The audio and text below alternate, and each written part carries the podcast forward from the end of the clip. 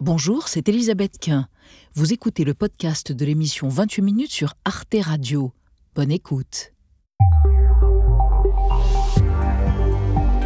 Bonsoir, soyez les bienvenus dans 28 minutes. On est heureux de vous retrouver. L'actualité du jour, alors que la COP28 à Dubaï en est à son septième jour, eh bien, c'est la réduction impérative existentielle des énergies fossiles, charbon et pétrole, faute de quoi les émissions de gaz à effet de serre entraîneront un réchauffement de la planète vers plus de 2 degrés, voire 3 ou 4. 20 pays ont appelé à tripler les capacités de l'énergie nucléaire dans le monde d'ici 2050, parmi eux les États-Unis, la France et les Émirats arabes unis. So, my friends, tripling down on our commitments is an essential ingredient, and that we are meeting the challenge of holding on to 1.5 degrees Celsius as the North Star Pas de neutralité carbone sans nucléaire. Est-ce vrai? Et quelle serait la part des renouvelables? Tripler la production nucléaire en 25 ans, 26 ans, est-ce réalisable et à quel prix? On en débattra ce soir avant de retrouver Marie Bonisseau et Xavier Mauduit. Bonsoir, Bonsoir Elisabeth. Monseigneur, c'est l'or. Oui, c'est un record pour le prix de l'or, historique, plus de 60 000 euros le kilo. Elisabeth, j'ai cherché une histoire à vous raconter et j'ai trouvé une pépite, mais une grosse. Hein. Bien sûr. Et vous, Marie? Dans les bibliothèques municipales de Montréal, désormais, il est interdit de sentir mauvais, sous peine d'une grosse amende. Un nouveau règlement qui fait scandale et qui ouvre la discussion sur la précarité croissante de certains des visiteurs. À tout à l'heure, mes osios. Pour commencer, nous recevons une chercheuse en biologie, directrice de recherche au CNRS, Emmanuel Pouy-de-Bas, scientifique de terrain animé par la passion du vivant et par la passion de transmettre. Pouy-de-Bas publie Mes plus belles rencontres animales pour nous inciter à lâcher les tablettes et les écrans et à rencontrer Corneille outillés ou singe-écureuil gaucher. Allons-y.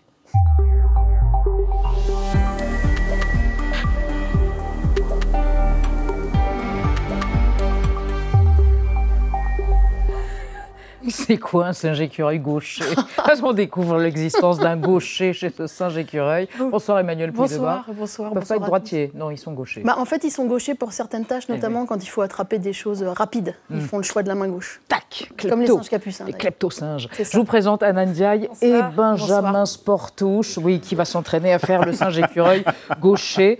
Euh, eh ben, on va parler de vos rencontres et puis on va parler de la place du vivant euh, dans un instant. Mais d'abord, votre portrait, Emmanuel Pouy de réalisé par Gaël Legras, qui est ambidextre, peut tout faire. Une HLM, s'émerveiller, des rencontres, c'est la règle de trois d'Emmanuel Pouy-de-Bas. Née en 1973, elle grandit dans une HLM de Gentilly, en banlieue parisienne. Sa mère, Gigi, institutrice, ramène des animaux à l'appartement. Chat, lapin, rat, chien et un premier hamster appelé Fifi. Après la mort de Fifi, c'était il y a 42 ans, la douleur est encore présente, dit-elle. Tous les animaux de la famille sont prénommés Fifi, deux hamsters, trois perruches et un rossignol du Japon. Vers l'âge de 12 ans, elle est envoûtée par Yves Coppens, l'un des scientifiques qui a découvert Lucie. Lucie est donc une, jeune femme du groupe des Australopithèques. Et ce qui est arrivé depuis, c'est qu'on a trouvé de véritables hommes, les premiers hommes, euh, contemporains et même plus anciens que Lucie. C'est-à-dire que Lucie n'est pas véritablement l'ancêtre de l'homme, mais c'est la cousine en quelque sorte. En 2004, Yves Coppens co-dirigera sa thèse, puis deviendra un ami cher. Le paléontologue meurt le 22 juin 2022. Cher Yves Coppens, sachez que je vous rends hommage à chaque seconde de ma vie en essayant de faire au mieux ce que vous m'avez transmis, partagé. Vous êtes là. Observer les animaux consiste aussi, selon elle, à s'émerveiller. Biologiste, spécialiste de l'évolution des comportements et des performances animales, directrice de recherche au CNRS, elle s'intéresse à l'intelligence des animaux et y consacre un essai en 2017. Il faut imaginer un tube dans lequel il y avait de l'eau avec une petite graine en surface. L'oiseau ne pouvait pas attraper la graine. Il a donc mis neuf cailloux pour faire remonter la surface de l'eau. Et au bout du troisième essai, il a même fait mieux que ça, puisqu'au lieu d'en mettre neuf, il en a mis que trois, parce qu'il avait compris qu'en mettant les plus gros, l'eau remontait plus rapidement. Un an plus tard, dans son atlas de zoologie poétique, elle présente 36 espèces aux capacités surprenantes. Il y a quelques espèces comme, dont l'axolote qui, qui, sait se régénérer. On connaît ces phénomènes-là aussi chez les salamandres, qui, euh, après un membre amputé, euh, peuvent voir leurs membres repousser. Emmanuel Pouy-de-Bas publie encore Quand les animaux et les végétaux nous inspirent ou Sexus Animalus. Aujourd'hui, elle partage ses plus belles rencontres animales, les muriens à ventre roux, libellules, écrevisses ou encore wallabies. En admirant, on s'émerveille, en s'émerveillant, on aime, et en aimant, on a envie de protéger.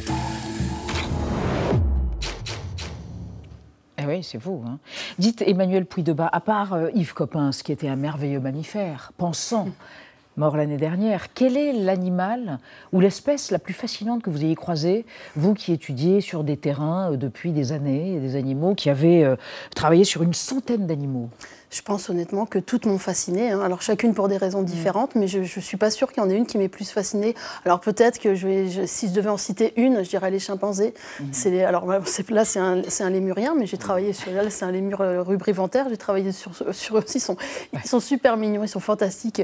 Mais euh, je dirais, si je devais en citer qu'un, je dirais les chimpanzés, voilà. Mm. Parce que euh, parce que c'est les premiers que j'ai vus en milieu naturel. Et pour moi, Lucie ressemblait un peu à ça, même si c'était pas un chimpanzé. La première fois que j'en ai vu en Côte d'Ivoire, j'étais la prise d'émotion ce qui est le cœur de mon livre d'ailleurs. Absolument, les émotions, les vôtres et celles que vous voulez transmettre, mais peut-être aussi parce que le chimpanzé euh, a trouvé, certains chimpanzés ont trouvé comment éloigner les moustiques de leur nid. Vous évoquez ça, ça, ça, participe euh, à la bio-inspiration, on va en parler.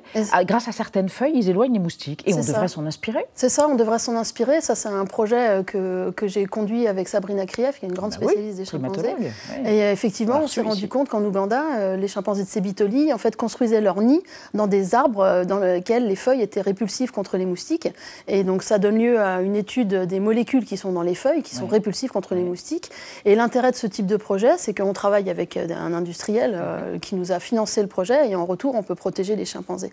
Et c'est ce que j'aime dans, ce, dans, ce, dans ces projets bio-inspirés, c'est ce gagnant-gagnant qu'on peut avoir. Mm. C'est-à-dire qu'on s'inspire de leur savoir, de leurs compétences ou de leur comportement, de leur performance, et en retour, on peut, la moindre des choses, les protéger. Les protéger. Par exemple, des araignées dont le fil mm. qu'elle tisse est cinq fois plus solide mm. que l'acier et on s'en sert pour des gilets pare-balles et pour euh, différents objets. Plein, les, fils de suture euh, aussi dans la chirurgie, euh, des, des l'industrie textile aussi pour des chaussures solides et souples à la fois.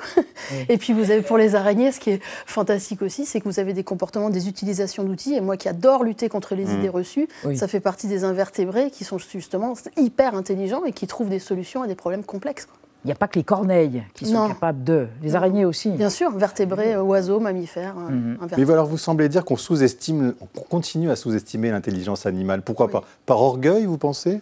Je sais pas, il y a une espèce de, ouais, il y a une espèce de suprématie humaine. On met souvent l'espèce humaine au sommet d'une mhm. pyramide imaginaire euh, de l'évolution de l'intelligence, mais l'évolution des comportements, c'est comme l'évolution tout court, c'est mhm. buissonnant. Et euh, il y a, on a une très grande diversité d'intelligence dans l'espèce humaine, mais on mhm. n'est pas les meilleurs partout. En mémoire spatiale, par exemple, on est moins bon qu'un chimpanzé ou que certaines fourmis. Ah oui. Donc euh, voilà, il se situe mieux dans l'espace que nous. Oui, en termes de, de, de, raccourcis, si vous voulez. la petite fourmi du Sahara, par exemple, elle peut se promener pendant 500, 600 600 mètres pour trouver sa nourriture, et puis pour rentrer à la colonie, elle prend un raccourci. Euh, je vous garantis que si je vous colle, moi pareil, hein, au milieu du Sahara, je, sans GPS, il n'y a plus personne. L'éléphant aussi, l'éléphant aussi a une mémoire spatiale phénoménale. Ça, c'est une idée reçue qui est tout à fait juste. La mémoire des éléphants, qu'elle soit visuelle, euh, auditive ou olfactive, est très, hmm. très puissante. Alors, Emmanuel à un moment donné, vous observez émerveillé un capucin, un singe manipulateur, et vous vous demandez s'il n'est pas, pas temps de remettre en cause la suprématie et l'unicité humaine. Hmm. Alors, certains ronchons vont dire ah bah c'est elle, est antispéciste quoi. Elle considère qu'on est une espèce parmi les autres. Bah, euh, biologiquement parlant, euh, nous sommes des animaux. Darwiniennement parlant, nous oui, sommes des ça. animaux. On est, on est une, on est, nous sommes des animaux. On est une espèce unique, certes, mhm. mais euh, les chimpanzés sont aussi une espèce unique, les orang-outans aussi, mhm. la petite fourmi du Sahara aussi. après, voilà, moi j'aime pas cette notion d'hierarchie. Il n'empêche qu'effectivement l'espèce humaine a des spécificités. je parlais de on parlait de l'intelligence mhm. tout à l'heure. La, diversité des intelligences est très, est très, est très poussée dans, dans l'espèce humaine. Dans votre livre Mes plus belles rencontres animales, et puis dans des entretiens précédents, vous avez souvent aussi évoqué le fait que les primatologues euh, se concentrent un peu plus. Euh, vous n'êtes pas la seule, hein, d'autres primatologues le disent, même des philosophes comme Vinciane Després, des primatologues se concentrent sur les mâles alpha, sur l'agressivité, sur la domination, et un peu moins sur l'empathie, la collaboration et la solidarité chez les singes, comme s'il y avait presque quelque chose de genré quand il s'agit de primatologues hommes. Ouais, c'est intéressant. C'est quelque chose effectivement que j'ai découvert euh, ces dernières années, alors que ça fait, ça fait très longtemps que ça existe, hein, mais je m'en suis vraiment rendu compte ces dernières années. Les mâles sont beaucoup plus étudiés que les femelles, ce qui pose un vrai problème parce que pour comprendre l'évolution euh, tout court, hein, pas seulement des comportements, on a besoin de comprendre le comportement des deux sexes. Et, euh, et un autre problème aussi, pas seulement le genre, mais aussi effectivement les, dans les comportements, tout ce qui est lié aux, émotions, l'altruisme, l'empathie, la coopération, ça a été aussi sous-étudié. Je pense pense pas que, hein, mais sûrement en partie pour des raisons de peur d'anthropomorphisme, où on a toujours peur de plaquer des émotions Mmh. humaines. Mhm. Mais en fait, il ne faut pas en avoir peur, parce qu'à force de mettre de la distance, je pense qu'on est passé à côté de certains comportements, dont les émotions, l'altruisme et la coopération, par Et exemple. alors, c'est là où j'ai envie de vous dire, parlez-nous du vagin en tire-bouchon du canard. Ouais, non, mais, enfin, de la canne, de la femelle du canard. Ça, c'est des Ça, adaptes. Ça, justement, si on n'étudie pas les, les mâles et les femelles, on ne Voilà. peut pas comprendre ces, ces- ces covariations-là. Et là, par exemple, effectivement, vous avez des mâles euh, euh, chez, les, chez les canards qui sont un tantinet violeur par moment, Ah. euh, donc avec un pénis en tire-bouchon, et vous avez des, des femelles qui ont développé des vagins en tire-bouchon et dans le sens inversé parfois pour lutter contre ces pénétrations. Non, c'est vrai. Et en retour, potentiellement, vous avez des mâles qui ont euh, voilà, une, une- une érection un peu plus explosive pour lutter contre ces... Voilà, tout ça, c'est l'évolution des organes. D'un point de vue purement physiologique et anatomique, c'est passionnant. Alors, ah bah écoutez, ça tombe bien, vous nous tendez une perche pour évoquer le dauphin, dont on ne sait pas s'il est tire-bouchonné, mais en tout cas, on va évoquer, là, parce que là, il y y, a- y quelque chose d'émerveillé, presque d'angélique dans votre livre à propos des dauphins que vous allez voir euh, à Antibes, mais là, avec vous, Anna, on va évoquer des dauphins qui n'ont pas du tout un comportement angélique. Oui, alors vous, vous le savez peut-être, mais Elisabeth, est-ce que vous saviez que le dauphin, qui est le quatrième animal préféré des Français derrière le chien, le chat et le cheval, est bien aussi un violeur en puissance? Chez les animaux, d'ailleurs, on ne parle pas de viol, mais de coercition mais l'idée est quand même euh, la même. Et Loïc Bollage, qui est professeur en écologie, explique dans son livre Quand les animaux font la guerre que 76% des interactions entre dauphins sont des comportements de coercition sexuelle, alors des, violins, des, dauph- des dauphins pardon, violeurs donc, qui agissent en bande organisée. Les mâles auraient pour habitude d'encercler, d'harceler et d'isoler les femelles en eau profonde jusqu'à réussir à s'accoupler à elles les uns après les autres. Et ça ne s'arrête pas là. Ils tueraient aussi les bébés non sevrés pour que la femelle soit de nouveau féconde plus rapidement. Donc c'est évidemment moins facile de s'émerveiller de ce genre de pratique. Emmanuel Pouy-de-Bas, on a l'impression parfois quand on parle du monde vivant qu'on qu'on- édulcore un petit peu la face sombre des animaux ou même qu'on la fait disparaître parfois. Est-ce que c'est le cas? Je, je- je pense qu'effectivement, euh, il y aurait matière à faire des, des- des- des livres sur les horreurs dans le monde animal, hein, les horreurs telles qu'on les perçoit nous, Mm. Euh, parce que euh, c'est pas forcément des horreurs pour eux. Je veux dire, il y a, il y a- enfin, faut pas mettre une La prédation, la tout, mais voilà, la prédation, la, la chaîne trophique. euh, Là, c'est pour c'est lié à l'apprentissage de l'acte sexuel, c'est lié à l'optimisation de la fécondation, à l'optimisation du nombre de portées, etc., etc. Mais c'est pas pour ça que nous, on, nous, on cherche une justification où on met de la moralité derrière, mais il faut pas forcément, faut pas forcément mettre. Maintenant, effectivement, c'est probablement un peu édulcoré. Moi, la première, je passe mon temps à montrer l'aspect merveilleux Oui. du monde animal parce que c'est ce qui m'a le plus ému. Mais ce serait tout aussi intéressant de faire un livre sur les horreurs dans- vues par l'humanité. Mais moi, quand je pense dauphin, je pense euh, quand je me suis retrouvée en pleine mer, euh, au large de l'île Maurice, en plein océan Indien, à voir un banc de dauphins passer à 50 mètres sous, sous mes yeux avec un bébé qui tétait sa maman. Moi, j'ai plus cette image-là de cette performance de ce bébé qui tète sa maman alors que la maman, elle fonce à toute allure. Là, tu- au niveau en performance, c'est incroyable. Et puis une image absolument magnifique. Et puis je trouve que euh, d'un point de vue évolutif, c'est passionnant de montrer ce que nous, on perçoit comme horreur, parce que c'est extrêmement intéressant de comprendre justement pourquoi il y a ces comportements-là.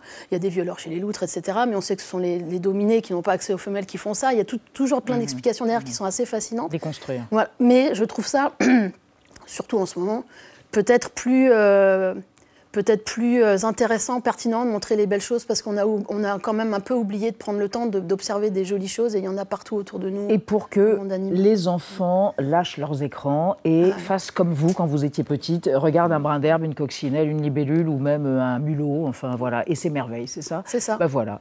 Eh bien écoutez, il y a de l'émerveillement dans ce livre, chez Odile Jacob, Mes plus belles rencontres animales. Emmanuel Puy-de-Bas, merci, Merci d'être venu Merci dans beaucoup. 28 minutes et on passe à notre débat sur le nucléaire, l'arme fatale pour atteindre la neutralité carbone d'ici 2050 et contenir le réchauffement de l'atmosphère à plus 1,5 degré, et demi, ce qui semble déjà largement compromis. 20 pays présents en ce moment même à Dubaï, à la COP28, ont appelé à tripler la production nucléaire dans le monde d'ici 2050, en 26 ans à peine. Euh, L'Inde et la Chine n'en font pas partie. Pourquoi? Est-ce faisable financièrement? On en parle après la mise au point de Sandrine Le Calvez. C'est John Kerry, l'émissaire américain du climat, qui l'a annoncé ce week-end à la COP28 à Dubaï. Une vingtaine de pays, dont les États-Unis, la France et les Émirats arabes unis, appellent à tripler la production d'énergie issue du nucléaire. Actuellement, seuls 10% de l'électricité mondiale provient de l'atome. Ainsi, mes amis, tripler nos engagements est un ingrédient essentiel.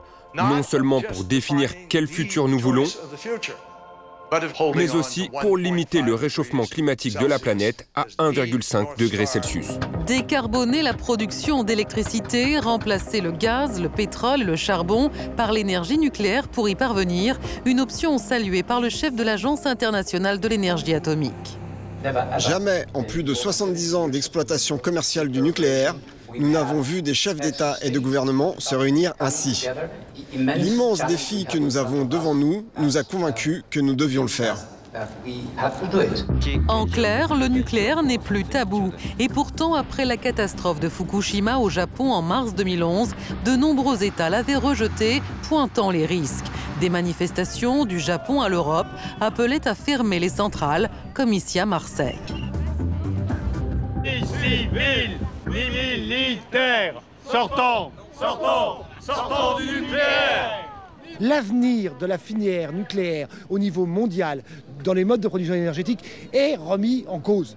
Point. C'est comme ça. Alors, 12 ans plus tard, assiste-t-on au retour en grâce de la filière nucléaire? La COP28 va-t-elle aboutir à un accord sur une réduction, voire une sortie des énergies fossiles au profit de l'énergie nucléaire?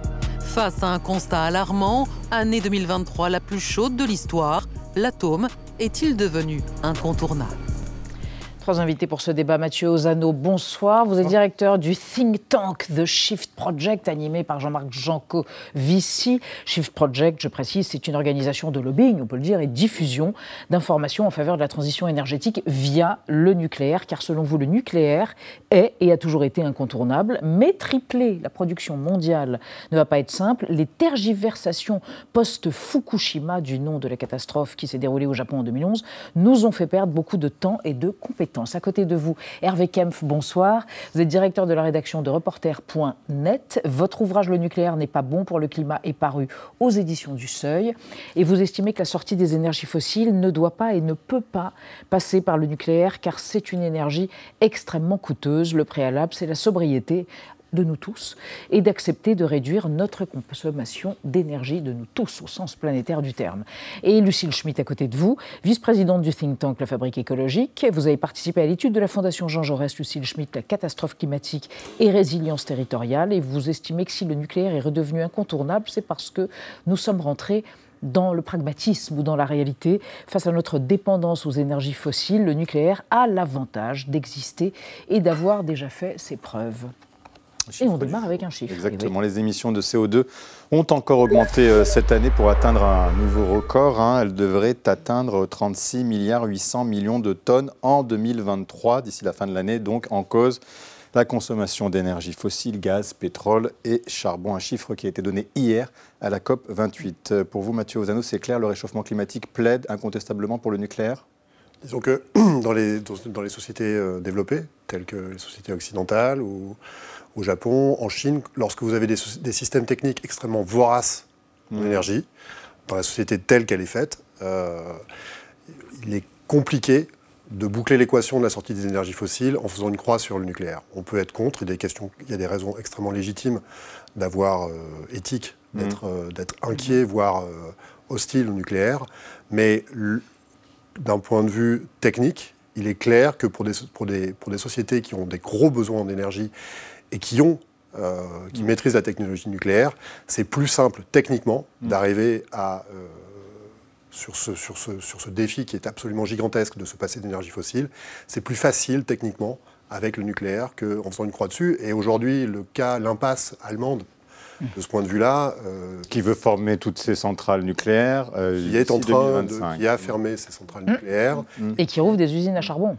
Voilà, c'est-à-dire que si on ne change pas, et c'est quelque chose sur, le, sur lequel beaucoup d'écologistes se retrouvent, si on ne change pas nos modes de consommation, mm. à niveau de consommation mm. équivalent, euh, il est très compliqué de boucler l'équation sur le nucléaire. Lucille Schmitt, vous êtes fait une raison, vous aussi, finalement? Vous n'étiez pas pro-nucléaire, aujourd'hui vous dites, bon, il faut y, faut y passer, quoi.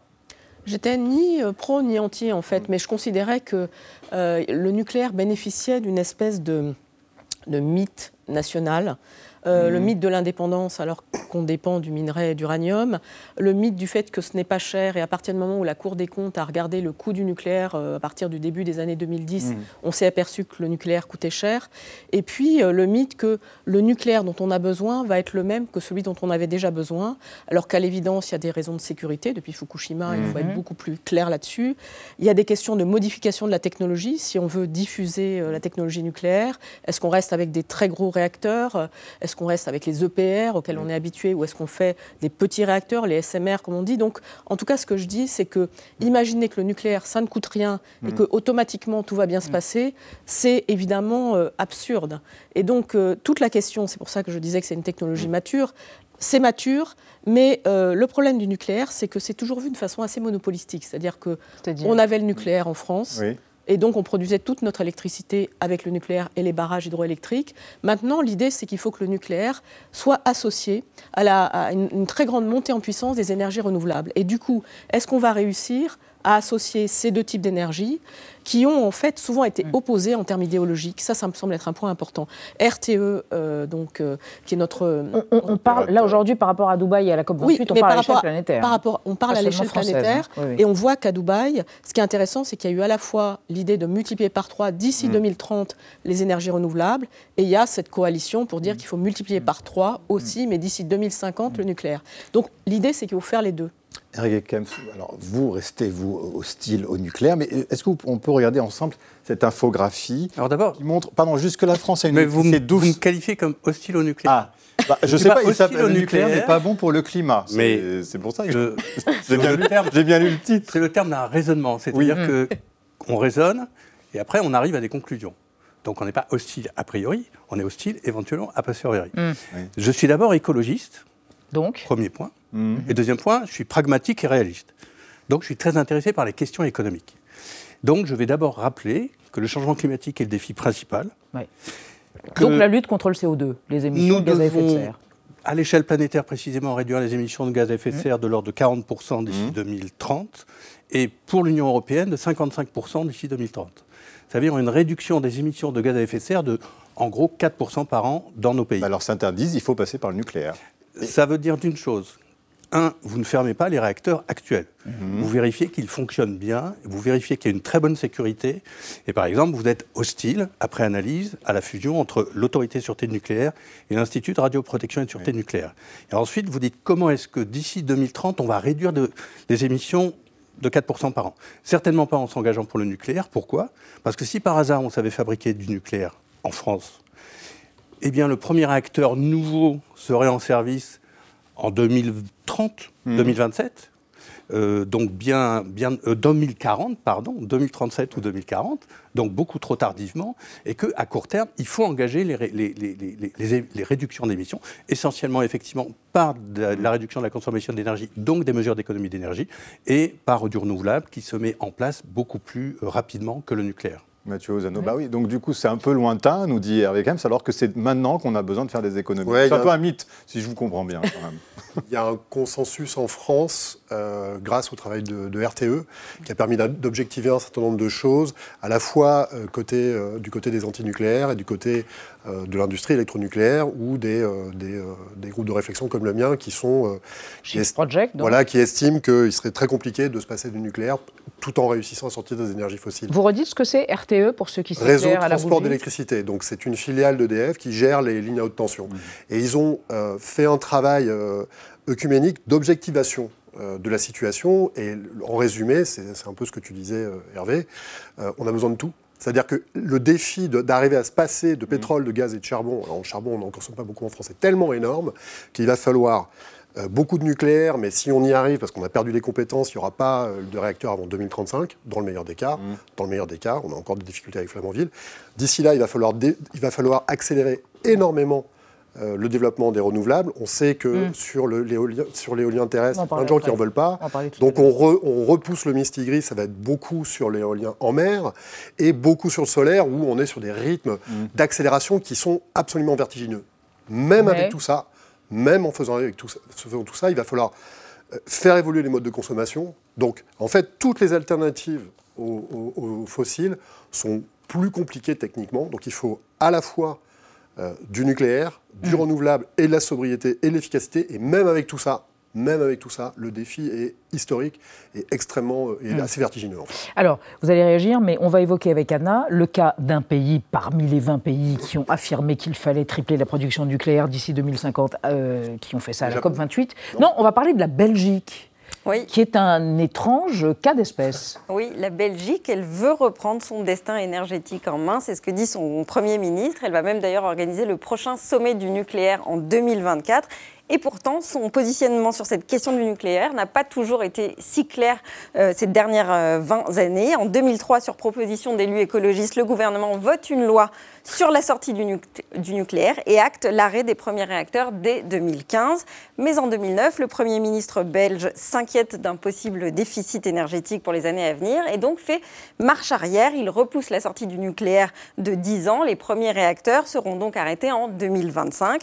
Et pendant les années qui suivent, eh bien, la Belgique travaille sur son mix énergétique pour remplacer le nucléaire, donc du solaire euh, dans le sud de l'Espagne, de l'éolien offshore, vous le disiez, au large du Danemark, mais surtout du gaz russe. Sauf qu'en 2022, eh bien, le conflit entre la Russie et l'Ukraine vient complètement rebattre les cartes. Alors pour réduire sa dépendance au gaz, eh bien, le gouvernement propose de prolonger le fonctionnement de deux réacteurs pour 10 années, de, euh, pour 10 années supplémentaires. Ce sera donc jusqu'en 2035.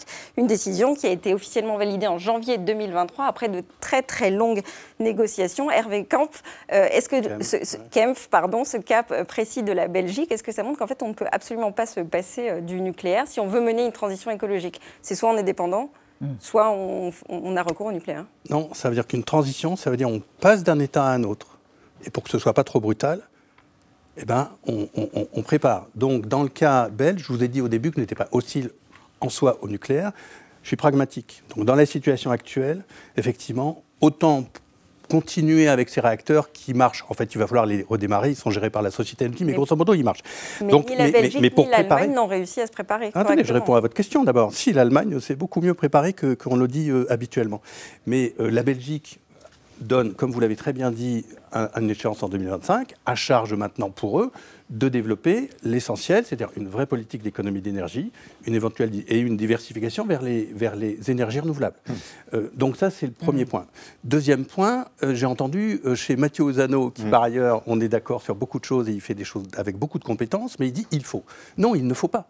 Il faut analyser ce qui ex- existe. Par exemple, dans le cas français, une fois de plus, je vous redis, enfin, très très gentiment, on, on continue avec les réacteurs à l'heure actuelle, dans les conditions de sécurité qui doivent être les plus exigeantes possibles.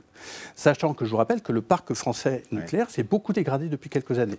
C'est-à-dire que nous produisons beaucoup moins de TWh chaque année que ça n'était le cas il y a même en 2010. On a perdu 120 TWh de Mm. production annuelle. Autant que l'Allemagne qui a choisi délibérément de sortir du nucléaire. Ça veut dire, un, notre parc nucléaire n'est pas performant. Deux, nous ne savons pas fabriquer des réacteurs nucléaires. Le PR de Flamanville ne fonctionne toujours Ouais. pas. Peut-être fonctionnera-t-il à l'heure actuelle. Le PR qui a été vendu en Finlande à Olki Luoto est à nouveau en panne depuis le 29 novembre. C'est la troisième panne. Et la Finlande, qui s'appuyait sur le nucléaire pour faire face à ses besoins d'électricité, ouais. se trouve dans Vous une mettez- très grande difficulté. Un- Donc, une avant, fois de plus, oui, il faut repasser par l'économie et le réalisme Oui. et analyser Alors- vraiment comment est-ce que nous réduisons nos consommations d'énergie. Bah, alors, mais pour l'instant, il y a la volonté de tripler la production nucléaire dans le monde d'ici 2050. Je rappelle qu'aujourd'hui, c'est 10% de l'électricité produite qui 9,8. vient Dans le précisément monde. alors, Dans le monde. 10, Neuf- dans le monde. dans le monde. Vous êtes précis, vous Vient avez du raison. nucléaire. Et ça vient du nucléaire. Lucie Schmitt, il y a au, au total 437 réacteurs nucléaires dans le monde. Aujourd'hui, on va aller jusqu'à 900 d'ici 2050. Alors, il y a la question de la faisabilité que soulève Hervé Kempf. Est-ce que pour vous aussi, il y a cette question qui se pose? Est-ce qu'on peut y arriver ou pas? Ce qui est intéressant, puisqu'on parle de la COP28, c'est de voir qu'il y a une vingtaine d'États donc, qui ont appelé à cette- ce triplement d'ici 2050. Euh, une vingtaine d'États, ce n'est pas beaucoup par rapport à l'ensemble des parties prenantes de la COP 28. Après, il y a les États-Unis, il y a le Royaume-Uni, il y a la France, euh, la. Belgique, le Japon. Donc ça montre qu'il y a des grandes puissances nucléaires qui sont parties prenantes. Mais ce qui est intéressant, c'est que c'est une vingtaine d'États et ça montre bien que tripler la production Ouais. euh, du nucléaire à l'échelle mondiale, ça Mhm. signifie que c'est quand même concentré dans un certain nombre d'États. On imagine assez mal, par exemple, que dans des pays où n'y a pas les conditions euh, de construction des réacteurs, de maintenance, de sécurité, on puisse construire du nucléaire. Et c'est pour ça que je voudrais insister Mm. sur le fait qu'il faut associer ça au développement du renouvelable, parce qu'on parle bien d'une question planétaire, et Oui. que construire du nucléaire, ça réclame un certain nombre de choses. Mathieu Ozano parlait des pays développés, et c'est pas un hasard. Alors après, la France veut exporter sa technologie, notamment il y a l'Inde ou des pays comme, ça, la comme Chine. cela. Ah, la Ah. Chine, elle n'a pas, elle a pas vraiment besoin de... Bon, la, la Chine, évidemment, est une puissance nucléaire. Après, je ne crois pas qu'elle soit partie prenante à... Ah, elle n'est pas, signataire. Elle n'est pas signataire. Elle est pas parmi les 20 pays. Le triplement de la production. Mais, mais Le triplement de la je termine, je termine juste ce que j'allais dire. Il me semble qu'elle n'est pas signataire pour des raisons sans doute assez géopolitiques, parce qu'au fond, la COP28, c'est un enjeu géopolitique. Mm. Mais ce qui est intéressant par rapport à ce qu'on vient de dire, c'est que si on veut sortir du fossile, Mm. il faut évidemment faire aussi de renouvelables, parce que ça dépend euh, des- de, de l'ensoleillement, du vent, euh, des capacités technologiques de chaque pays. Et la France, lorsqu'elle fait cela, je tiens à le dire, elle a eu un combat avec l'Allemagne, Mm. qui a été un combat important à l'échelle européenne, sur le classement des énergies vertes entre le gaz et le nucléaire. Et l'histoire de l'Allemagne depuis Fukushima, depuis 2011, c'est une histoire où effectivement on sort du nucléaire y compris avec Angela Merkel, qui était Mm. favorable au nucléaire au départ pour des raisons de sécurité. Donc comment est-ce qu'on fait aussi pour réconcilier la France et l'Allemagne par rapport à une stratégie écologique, une stratégie du pacte vert C'est une chose qui est devant nous. Bon, L'Allemagne, a fait un pacte faustien. Ils ont fait la sortie du nucléaire en, en se mettant dans la mimine à Poutine. Donc euh, leur, leur modèle est Avec complètement le gaz invalidé. russe, vous voulez dire Et sur la, sur la Chine, il faut y revenir. Effectivement, ils ne sont pas signataires pour des raisons diplomatiques, mais le triplement du parc euh, nucléaire mondial, il va venir essentiellement de la Chine, puisque la Chine est partie euh, prévoir de euh, développer euh, un parc qui serait euh, au final le deux fois plus gros que le plus gros parc mondial, qui est le parc américain. Il vise de plus de 200, euh, 200 euh, gigawatts de, puissance installée, ce qui est considérable. Et il faut comprendre que justement, le consensus qu'il y a en France sur un développement, une accélération historique, pour l'instant qui est hors de portée, euh, mais on peut espérer qu'on y arrive sur les renouvelables, et un, un double pari sur le nucléaire, bah, c'est c'est, euh, c'est quelque chose qui, est, euh, qui se passe aussi en Chine. Alors vous parlez de la Chine, mais on va s'intéresser à l'Inde à travers notre archive. L'Inde, euh, où il y a autant d'habitants, voire plus que la Chine. Euh, le sous-continent avait des ambitions nucléaires. Regardez, c'était en 2011 un grand projet de centrale nucléaire euh, sur la côte entre Bombay et Goa. Qu'en est-il aujourd'hui? Regardez. Ces militants antinucléaires viennent de toute l'Inde. Pendant deux jours, ils vont sillonner la région de Bombay pour mobiliser la population contre le projet de centrale nucléaire de Jaitapur. Alors qu'en ce moment, l'Europe, le Japon, les États-Unis remettent en question le nucléaire, nous ne comprenons pas pourquoi le gouvernement indien prévoit de construire des dizaines de réacteurs, dans le but de faire de l'Inde la première puissance nucléaire mondiale en 2050. Jaitapur, petit village de pêcheurs, doit bientôt accueillir ce qui sera la plus grande centrale nucléaire du monde. Six réacteurs EPR construits par l'entreprise française Areva, les deux premiers devraient entrer en activité en 2018. C'est le choix du site qui fait scandale, car Jaitapur présente des risques sismiques. C'était en 2011, on est 12 ans plus tard, il n'y a toujours pas de centrale. Ça peut être pour votre paroisse. Vous dites la preuve, on ne peut pas faire. Une fois de plus, je n'ai pas de paroisse, sinon celle de l'écologie et celle du réalisme économique. Je vais essayer d'être très rapide et factuel. Factuel. Euh, je m'appuie aujourd'hui sur un rapport qui est publié aujourd'hui, annuel, qui fait vraiment référence, c'est le World Nuclear Institute Industry Status Report. Excusez-moi pour euh, la lourdeur de ça. Il y a 407 réacteurs dans le monde. Ils s'en met en service à peu près entre 3 et 7 chaque année. Ils s'en déclassent chaque année entre 7 et 10. Pourquoi? Parce que le parc, ça vieillit, et quand les Mhm. choses vieillissent, au bout d'un moment, on les ferme. Donc, le bilan net de mise en service de réacteurs nucléaires à l'heure actuelle, en 2022, est de l'ordre de zéro. Donc, si, si on multiplie par 3 le parc actuel, qui est de, selon le WNISR, de 407 réacteurs actuels, ça veut dire schématiquement, il faut passer à 1200 réacteurs en 2050. 1200 moins 400, ça fait 800. Et donc? 800, vous divisez par 25, vous avez 32. Ça veut dire quoi? Ça veut dire qu'il faut mettre en service 30 une capacité Hmm. supplémentaire de 32 réacteurs chaque année et nous ne savons pas les fabriquer. Qui les fabrique? La France, Oui. je suis désolé pour elle et pour ma fierté Russie, de ouais. citoyen français, nous ne savons pas les fabriquer. Pas très bien. Le, La Russie, la- la Chine. l'Allema- le- le- les États-Unis, un réacteur, il y a un épi, Mm. un, un en fonctionnement. La Corée n'exporte pas. Les deux gros, exp- les Oui. deux gros industriels, c'est la Russie et la Chine. D'accord. Est-ce que je ne sais pas si la ils ont Corée. la Hervé Kempf, capacité- euh, euh, pardon, je vais- euh, Lucille Schmitt fait non. Elle n'a pas l'air d'accord avec vous. Je pense qu'il y a eu un problème sur le fait de s'engager sur des chantiers type EPR, c'est-à-dire de très gros réacteurs. Comme à Flamanville, qui comme à toujours pas qui a en euh, service. effectivement explosé le budget et qui a posé des tas de problèmes, notamment en termes de béton, euh, plus que de, de technologie nucléaire. Donc aujourd'hui, ce qui est intéressant, c'est que dans le plan France 2030, il y a par exemple un milliard d'euros qui est consacré à l'idée euh, de, la recherche technologique sur de nouveaux réacteurs, par exemple des petits réacteurs sur lesquels la France est en retard. Mais c'est un sujet intéressant en termes de nouvelles technologies, c'est-à-dire que le nucléaire, une nouvelle manière, je l'ai dit tout à l'heure, ne sera pas le nucléaire d'aujourd'hui. Et la France, effectivement, a euh, bien des progrès à faire pour relancer sa technologie, mais elle doit aussi assurer la sécurité. Elle a un sujet sur l'eau aussi, ça a été beaucoup dit, notamment par RTE, sur la façon dont on doit utiliser l'eau de refroidissement euh, par rapport aux, aux réacteurs. Donc il y a un vrai Les sujet sur, euh, au fond, la capacité aussi à passer. Vous savez, le problème des COP, c'est que tout le monde fait des promesses, etc. Et puis on l'a vu en 2015, et les promesses ensuite ne sont pas tenues. Donc on fait des annonces. Euh, il y a- moi, je voudrais Sur dire, le solaire, ça marche. Oui. moi, je voudrais quand même dire une chose très, très- pardon, mais un peu forte Partagez le temps. c'est que l'un des problèmes, c'est quand même aussi que les pays du Sud, pour l'instant, ne, re- ne sortent pas du fossile. Et donc, c'est une COP planétaire. Hmm. Et le sujet, c'est que, par exemple, quand il y a un sommet sur l'Afrique, sur ces questions-là, beaucoup de pays du Sud disent, nous, on va maintenir le fossile parce qu'on a trouvé des gisements, etc. Oui. Donc, nous ne nous concentrons pas seulement sur notre course à l'échalote Oui, sur le nucléaire. Sachons aussi imaginer comment est-ce que l'ensemble de la planète décarbone. Tout à fait, mais ça peut aussi passer, c'est pour ça qu'on en parle par le nucléaire. Mathieu Ozano, en effet, c'est vrai, quand on voit tous ces euh, nouveaux réacteurs qui ne fonctionnent pas, je suis désolé, Fla- Flamanville, ça fait 12 ans que ça doit être ouvert, nouvelle technologie, ça ne fonctionne pas. On nous dit maintenant, on va avoir des mini Ça, ça, Ça- permet quand même de faire fonctionner euh, votre plateau là. Non, mais ça fonctionne. C'est les fait 12 ans de 80% retard, et- anciens et- réacteurs. oui, les anciens, mais pas les nouveaux. Vous On a fermé Flamanville alors Et- que la SN, la considérait que ce réacteur n'avait. On l'a fermé pour des raisons politiques. Ce que, ce que vous décriviez avec la, la Euh, Belgique. Flamanville. J'ai dit Fessenheim, pardon. Oui. Euh, ce que vous décrivez avec la Belgique, on a tergiversé énormément euh, en France. Alors en Belgique, c'est peut-être plus extrême encore, mais on ne peut pas maîtriser euh, une politique énergétique si on n'a pas une politique claire. Euh, on a euh, louvoyé, c'est clair qu'on a perdu les compétences. Oui. Euh, on a euh, fait du stop and go, on a, on a perdu euh, l'école bleue, l'école blanc. On ne maîtrisera pas cette, cette énergie. Euh, c'est une énorme responsabilité. Euh, sans la transparence, sans les compétences et sans avoir euh, un cap qui est clair. Si aujourd'hui il y, a pas de- il y a pas de réa- il y a très peu de réacteurs en Occident qui sont, qui sont fermés, on est encore dans le post-Fukushima, choisir de développer un parc euh, nucléaire, c'est 10 ans, 15 ans à construire. Ce sont des industries qui sont évidemment extrêmement, extrêmement, extrêmement lourdes.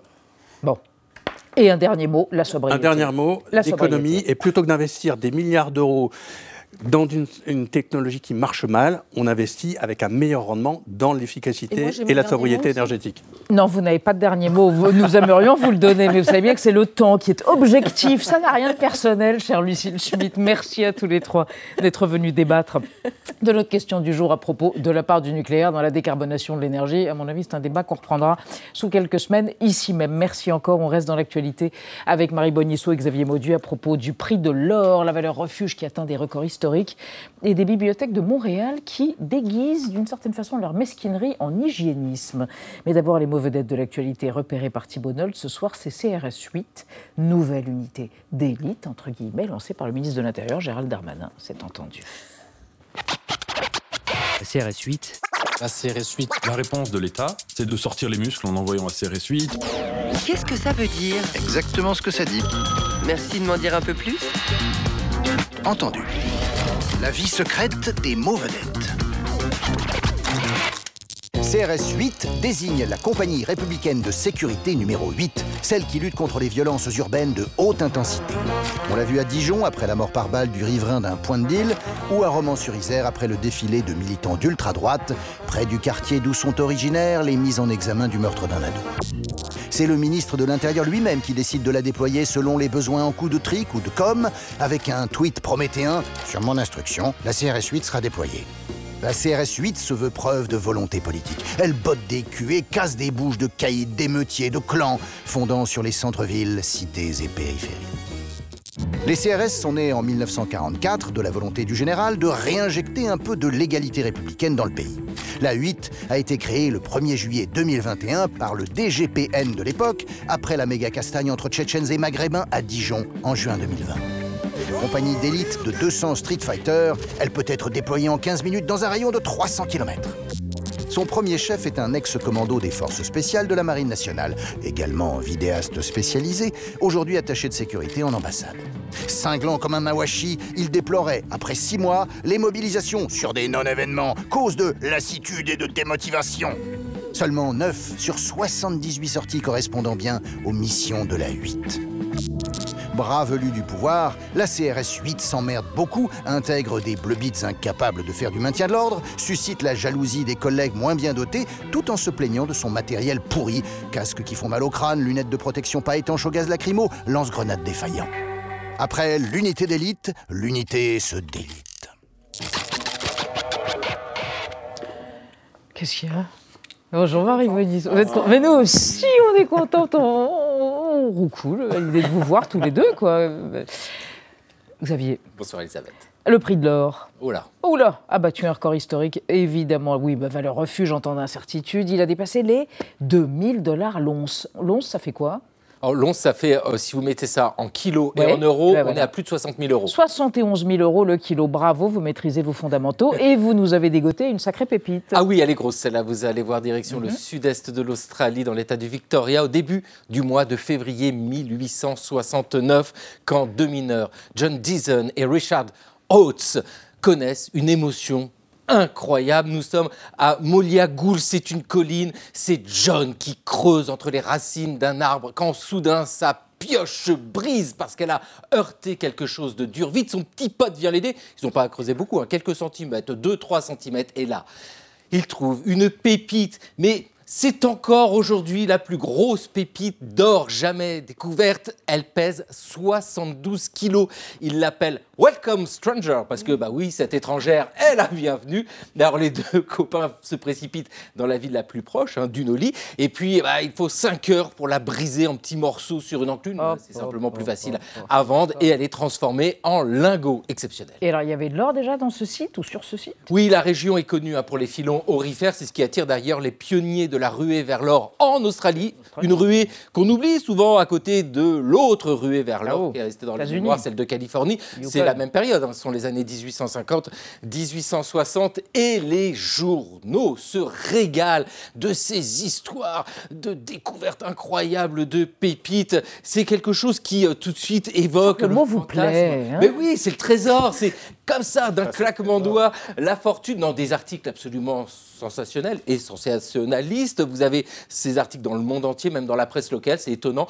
Pour Welcome Stranger, en 1869, vous avez le petit Marseillais qui parle de la reine des pépites. Vous avez, non mais si, vous avez d'autres journaux, euh, notamment celui qui s'appelle L'éclaireur de Coulommiers, qui parle d'une pépite phénoménale. Vous voyez, on est à Coulommiers et on parle d'une pépite phénoménale parce que c'est un récit qui met en avant la découverte sensationnelle et qui oublie la masse de pauvres bougres qui se tuent littéralement à la tâche ou qui finissent dans la misère pour le récit de la ruée vers l'or. Bien sûr, c'est la belle découverte qui est mise en avant. On oublie tout ce qui est sinistre et lugubre et sombre. Et on raconte une histoire qu'avec des paillettes. Bien sûr, la pépite, c'est vous. Merci. Hop. Alors, Marie, les bibliothèques publiques de Montréal ont provoqué un sacré tollé récemment avec un nouveau règlement qui stipule l'expulsion et une forte amende pour les visiteurs dont l'hygiène corporelle laisserait, laisse même à désirer, puisque c'est entré, en l'occurrence, le règlement existe. Ouais, ouais, de 240 euros à 2000 euros d'amende en cas de récidive, c'est énorme. Si vous sentez mauvais, dans l'une des 45 bibliothèques municipales de Montréal, c'est beaucoup comme prune et c'est le journal local La Presse qui a révélé ça la semaine dernière et qui donne évidemment dans l'article la parole des associations d'aide aux personnes dites itinérantes sans domicile fixe, qui sont totalement indignées et absolument pas dupes. C'est clairement, disent-elles, un règlement qui stigmatise les personnes les plus marginalisées et qui vise à les empêcher d'accéder à cet espace public on le rappelle, qu'est la bibliothèque? On va noter aussi le timing, puisque j'ai regardé ce matin, la météo, il faisait moins 16 degrés à Montréal. Or, ces bibliothèques elles sont devenues depuis quelques années, et pas qu'au Canada, des refuges pour les personnes précaires qui y trouvent de la chaleur, de la sécurité, des livres,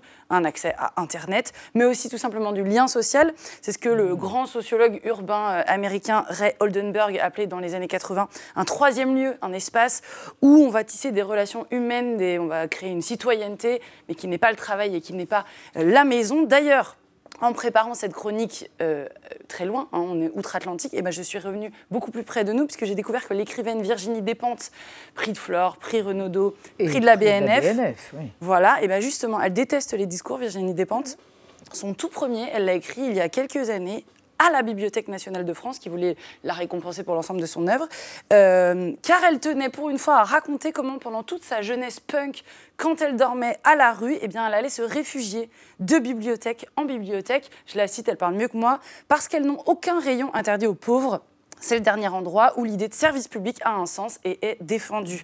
Vous voyez donc comment ces bibliothèques à Montréal, avec euh, leur énorme amende, semblent aller à rebours de l'histoire. Des amendes qui visent d'ailleurs euh, ceux qui n'ont pas Oui, les moyens de les payer. moyens de les payer. Face au scandale, d'ailleurs, la maire de la ville a rétropédalé et dit que c'était absolument pas possible alors qu'elle avait signé euh, le règlement. Ça dit quand même un- une vraie problématique, c'est que ces bibliothécaires, elles ne savent pas gérer toute cette précarité qui arrive et qui rappelle d'ailleurs la situation de certains professeurs. Donc petit à petit, ça se fait beaucoup euh, aux États-Unis notamment, il y a des bibliothèques qui embauchent des travailleurs sociaux euh, qui sont euh, tout le temps dans la bibliothèque et qui vont en faire des lieux de ressources. Par exemple, on va pouvoir vous aider à chercher un emploi, à prendre des cours de langue, d'alphabétisation, des cours d'informatique et même on peut y organiser des réunions d'alcooliques anonymes. Je trouve ça plus efficace et plus inclusif qu'un casse-toi tu pues.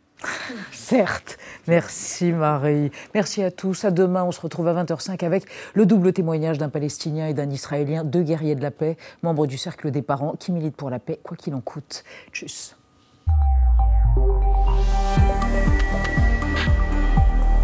Retrouvez le podcast de 28 minutes sur toutes les plateformes de podcast et sur arteradio.com. Et pour soutenir l'émission, abonnez-vous, commentez, critiquez, mettez des étoiles et partagez le podcast avec vos proches.